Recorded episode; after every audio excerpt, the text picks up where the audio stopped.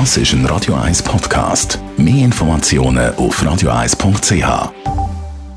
August Gesundheit und Wissenschaft auf Radio 1. Unterstützt vom Kopfwehzentrum Irlande Zürich. www.kopfwww.ch Bevor dass wir eine Studie bemühen, müssen wir zuerst einmal den Begriff High Performer erklären. Das sind Mitarbeiter, die extrem viel leisten und so einen unglaublichen Mehrwert für eine Firma generieren. Bei High Performer geht es also nicht darum, möglichst lang in der Firma zu sein, sondern während der Arbeitszeit überdurchschnittlich viel Nutzen für die Firma zu erarbeiten.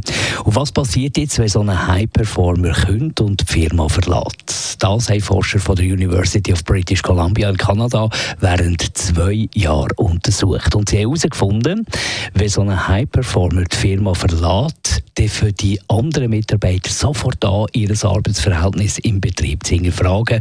Und die Chance, dass sie selber ebenfalls könnten, die steigt massiv.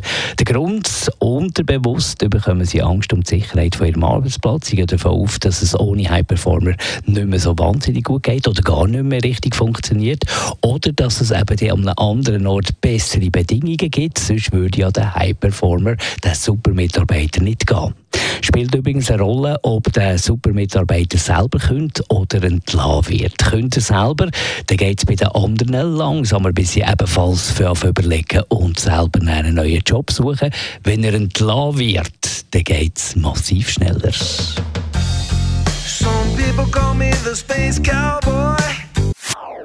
Das ist ein Radio 1 Podcast. Mehr Informationen auf radio1.ch.